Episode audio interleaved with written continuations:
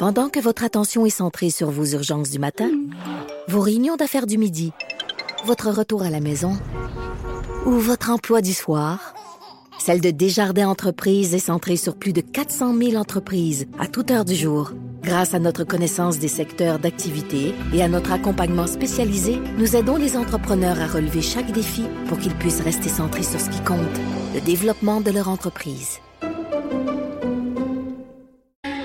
Il y a bien des gens qui sont en mode solution, hein, parce que oui, il faut gérer la crise actuelle, mais euh, on le dit régulièrement, il y aura l'après, il faudra préparer la relance économique parce que ça se fera pas du jour au lendemain.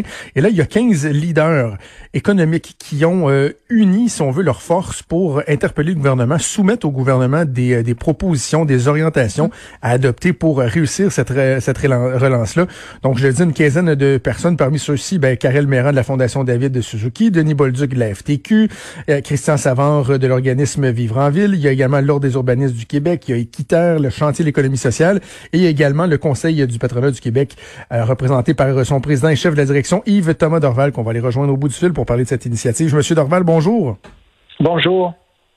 Je peux pas m'empêcher, Monsieur Dorval, de, trouver que lorsqu'on regarde la liste des gens avec qui vous vous êtes unis, il n'y a pas nécessairement des, alliés naturels là-dedans, le, au Conseil du patronat. En fait, euh, le Conseil du patronat, au niveau de ses membres, représente des employeurs, donc euh, évidemment des entreprises, mais des, organisations de toute, nature. Cela dit, ça fait maintenant dix ans que dans le cadre de notre initiative de prospérité inclusive, on travaille de près avec des groupes sociaux environnementaux pour essayer de développer ensemble euh, des suggestions, des recommandations communes pour une prospérité inclusive. Donc, de ce côté-là, vous savez, euh, c'est beaucoup plus intéressant de travailler dans un esprit de dialogue social avec des groupes euh, qui euh, veulent faire valoir des enjeux, par exemple, environnementaux, que de s'affronter et, sur, d'autres tribunes. Je pense que c'est bien mieux de travailler ensemble. Et il y a un lien direct entre prospérité économique et développement durable et mhm. mesures qui visent, à, entre autres, à, confronter les enjeux de changement climatique. C'est juste un exemple, mais c'est aussi vrai dans le domaine social. Donc, euh, on va faire le tour de quelques-unes des euh, recommandations que vous faites, des propositions que vous mettez de l'avant. Puis effectivement, que la question du développement durable, de l'environnement est très, très, très présente, notamment dans la première euh, recommandation qui vise le fonds des générations où on suggère que le fonds des générations soit bien contribution pour accélérer les investissements dans la lutte contre les changements climatiques. On dit qu'on devrait consacrer une partie ou même la totalité des prochains versements prévus au fonds des générations à la lutte contre les changements climatiques. En même temps, M. Dorval, le fonds des générations sert à, à rembourser rembourser la dette, à diminuer le poids de la dette sur l'économie. Or, la crise actuelle va venir augmenter la dette, va venir euh, mettre une, créer une pression supplémentaire sur les finances publiques. Est-ce qu'il n'y a pas, a pas un danger justement de, de, prendre cet argent-là et de le mettre ailleurs dans d'autres initiatives plutôt que de d'alléger le poids de la dette? Ben, en fait, là, d'abord, le gouvernement doit aller au, au, premier, aux besoins les plus urgents, qui est la sécurité de, du revenu des individus euh, qui voient une perte de revenus importante, d'aider aussi euh, la survie d'entreprises qui voient leurs revenus euh, disparaître. Donc, il y, a, il y, a, des investissements qui vont se faire de ce côté-là. Il y a des investissements qui se font aussi pour les services publics pour être en mesure d'accommoder les besoins de la population dans ce contexte-là, que ce soit les transports, que ce soit l'éducation, que ce soit, bien sûr, d'abord et avant tout, la santé, la recherche au niveau euh, des équipements, des médicaments et ainsi de suite. Donc, ça, c'est des dépenses qui sont déjà enclenchées. Lorsqu'on discute de la reprise, il va y avoir euh, des investissements qui vont être faits pour aider les entreprises à reprendre, les milieux de travail à reprendre, les investissements nécessaires également pour que les entreprises puissent repartir leurs affaires. Mais cela dit, mm-hmm il y a aussi, et le gouvernement devra investir avec des projets structurants, parce qu'il va y avoir quand même un ralentissement pendant euh, une durée assez longue, un ralentissement d'investissement privé. Donc, le gouvernement va arriver avec ses propres investissements comme moteur euh, de remplacement pendant la période de relais, comme on pourrait dire. Donc, durant cette période-là, il y a donc des sommes qui vont être importantes d'investir. Et nous autres, on a approché ça, dans le fond, sur des principes qui sont les suivants. Il faut que ces investissements au niveau des projets structurants servent au maximum en termes de, quantité de personnes, donc que ce soit vraiment euh, pour, ayant des retombées pour le maximum possible dans la collectivité d'une part. D'autre part, il faut que ce soit puis je vais aller à votre à la question du fonds de génération, il faut que ce soit également pour un investissement qui va rapporter à long terme. Donc, c'est le mhm. principe de développement durable. Et si je vais directement au fonds des générations, D'abord, un, on verra qu'est-ce que les, les, contributions vont pouvoir être dans le futur, étant donné, évidemment, ce que vous avez mentionné tantôt, la réduction des revenus du gouvernement puis l'augmentation des dépenses. Mais si on prend le fonds des générations, sa prémisse de base, c'est d'essayer de faire en sorte d'éviter aux générations futures le poids d'une dette financière pour l'État actuel. Or, ce qu'on dit dans le contexte, c'est la même chose. Sauf que la dette financière actuelle, elle n'est pas que financière. Elle est aussi une dette écologique à cause des émissions de gaz à effet de serre.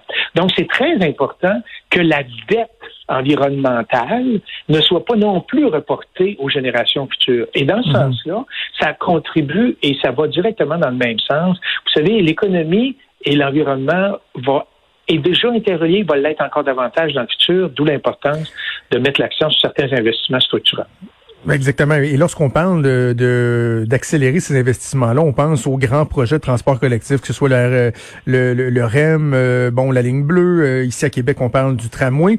Sauf que de plus en plus, déjà, des gens se questionnent sur les impacts de l'après-crise, parce qu'avec le phénomène de distanciation sociale, les transports en commun vont, vont peut-être devenir un peu les, les mal-aimés, les gens qui vont avoir une certaine réticence. Donc, est-ce qu'on doit garder ça en tête, qu'il y aura peut-être un un changement dans les, dans les paradigmes ou vous pensez qu'il y aura un retour à la normale qui, qui va s'opérer assez rapidement qui, et qui va faire en sorte que ces, ces investissements-là seront, euh, seront encore opportuns? Bien, premièrement, des investissements dans les infrastructures, ça prend du temps à mettre en place et mm-hmm. avant qu'ils soient utilisés par les utilisateurs. Euh, ici, on parle pas euh, d'un enjeu pour la prochaine année. C'est clair que pour la prochaine année, en fait, tant qu'on n'aura pas de vaccin Hein, pour euh, euh, immuniser la population par rapport à la contamination, il va y avoir des enjeux importants, des enjeux réels en matière de sécurité, puis des enjeux aussi perceptuels, dans le sens où les gens vont avoir peur d'aller dans des dans des dans des euh, des transports en commun, par exemple, dans un contexte où on leur dit depuis un mois, il faut que ce soit le confinement. Donc tout ça c'est compréhensible. Mais quand on parle d'investissement dans les infrastructures stratégiques, ben, dans un an, on l'aura le vaccin et on aura peut-être adopté aussi des comportements plus prudents, mais on aura besoin du transport collectif, c'est indéniable. Donc, comme on a besoin du transport collectif, comme on a besoin de réduire nos émissions de gaz à effet de serre, comme on a, on a aussi au Québec la disponibilité d'énergie renouvelable comme l'hydroélectricité, et, l'électricité produite par des, euh, moyens euh, renouvelables. Mais pourquoi est-ce qu'on combine pas ça ensemble? Transition énergétique, euh, réduction des émissions de gaz à effet de serre, transport collectif, parce que quand on aura des vaccins, euh, la question ne se posera pas là. Ah oui. Vous parlez également de, l'importance de l'achat local. De plus en plus, euh, on en parle. On a vu différentes initiatives, notamment comme euh, le panier bleu. Et lorsque vous parlez d'achat local dans vos propositions, vous parlez notamment de, la notion de la règle du plus bas soumissionnaire qui pourrait peut-être être éliminée pour qu'on puisse euh, avantager donc l'industrie plus locale.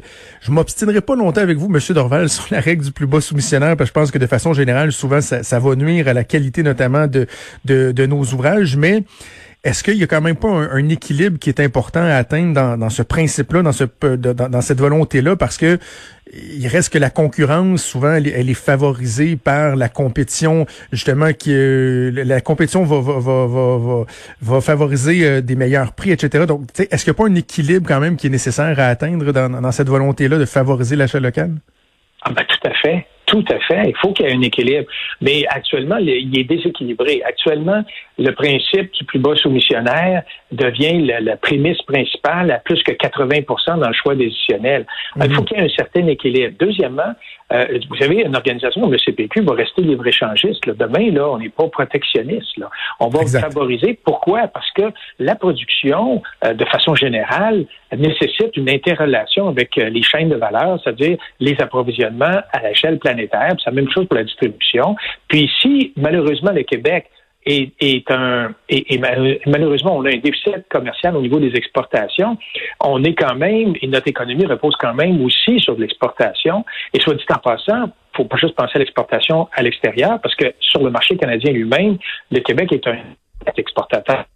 Donc il y a des, il faut rester libre échangiste, il faut rester intégré dans une, mais il faut se poser la question à savoir qu'est-ce qu'on peut et qu'on devrait développer davantage comme autonomie pour favoriser la résilience quand il arrive des crises comme celle-là? C'est vrai dans le domaine agroalimentaire, c'est vrai dans le domaine aussi des équipements, protection, santé, euh, pharmaceutique, etc. Donc, il ne s'agit pas ici de dire on va être pleinement autonome. Puis il faut pas être protectionniste, mais il faut en même temps pas jouer en culotte courte puis penser que les autres ne font pas. Donc, il faut être en mesure de bâtir notre capacité de résilience, c'est-à-dire notre capacité de passer à travers des crises comme celle-là, puis il y en a eu d'autres dans le passé, puis il y en aura d'autres dans le futur, d'une manière à faire en sorte qu'au moins nos, besoins primaires euh, soient au moins mieux assurés, euh, par exemple au niveau alimentaire, santé, euh, et ainsi de suite. Dernier élément que je vais aborder rapidement euh, avec vous, ça concerne euh, la transition. Moi, j'ai souvent dit que oui, il faut opérer une transition, mais il faut quand même faire les choses dans l'ordre. On ne peut pas brusquer. Et là, peut-être qu'il y a une espèce de d'opportunité qui se présente à nous de par euh, les changements dans notre économie. Puis c'est un des aspects que vous abordez dans, dans le document, c'est-à-dire l'accompagnement offert aux travailleurs, aux travailleuses qui, par exemple, vont se trouver sur sur le chômage, des gens qui peuvent travailler pour des industries qui sont très très polluantes.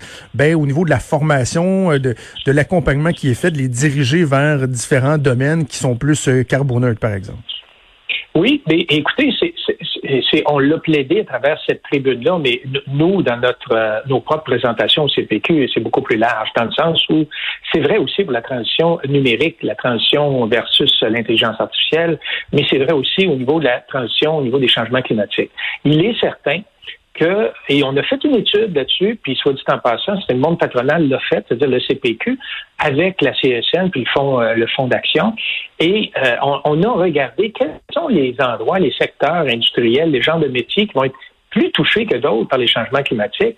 Et on en est venu à la conclusion qu'il fallait aider, d'abord accompagner, préparer, former les gens qui sont dans ces secteurs-là, puis qui ne sont pas nécessairement euh, ils ne seront pas nécessairement changés de secteur, mais leur travail va, va, être différent. Par exemple, si vous travaillez avec des moteurs à combustion, puis que dorénavant, vous allez travailler avec des moteurs euh, euh, alimentés par l'énergie électrique, si vous travaillez avec beaucoup, beaucoup d'engins mécaniques, puis que dorénavant, ça va être davantage des engins électriques ou électroniques, ben, il faut être en mesure d'accompagner ces, ces travailleurs-là et, et de les former. Maintenant, ça ne veut pas dire que les, secteurs vont complètement disparaître. Puis vous savez, il va y avoir aussi des transferts d'expertise.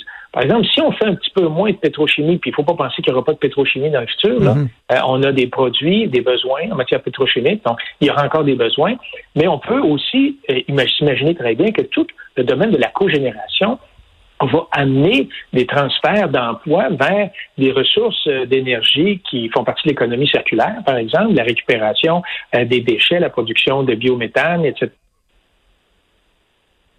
Cependant, c'est un environnement un peu différent. Donc, ce qu'il faut faire dans ce contexte-là, c'est être suffisamment intelligent pour pas attendre, comme c'est arrivé pour le vieillissement démographique au Québec, d'être frappé lorsque le vieillissement démographique arrive, puis là, se dire, oh, on a des pénuries de main-d'œuvre. Là, on sait qu'on s'en va vers un transfert, un changement euh, des, des, transferts économiques par rapport au changement climatique. C'est vrai aussi par rapport au changement technologique. À partir de ça, il faut commencer à préparer les gens. Puis des fois, c'est aussi simple que penser que, par exemple, la formation de base Hein, pour aider les gens au niveau de la littératie, de la numératie, euh, de l'utilisation également des compétences au niveau numérique. Ces, ces, ces, ces formations de base-là vont devenir extrêmement importantes euh, dans le futur. Absolument. Yves Thomas Norvan, le président et chef de la direction du Conseil du patronat, c'était fort intéressant. Merci de nous avoir parlé aujourd'hui. Bienvenue. Au revoir. Merci, au revoir. Vous écoutez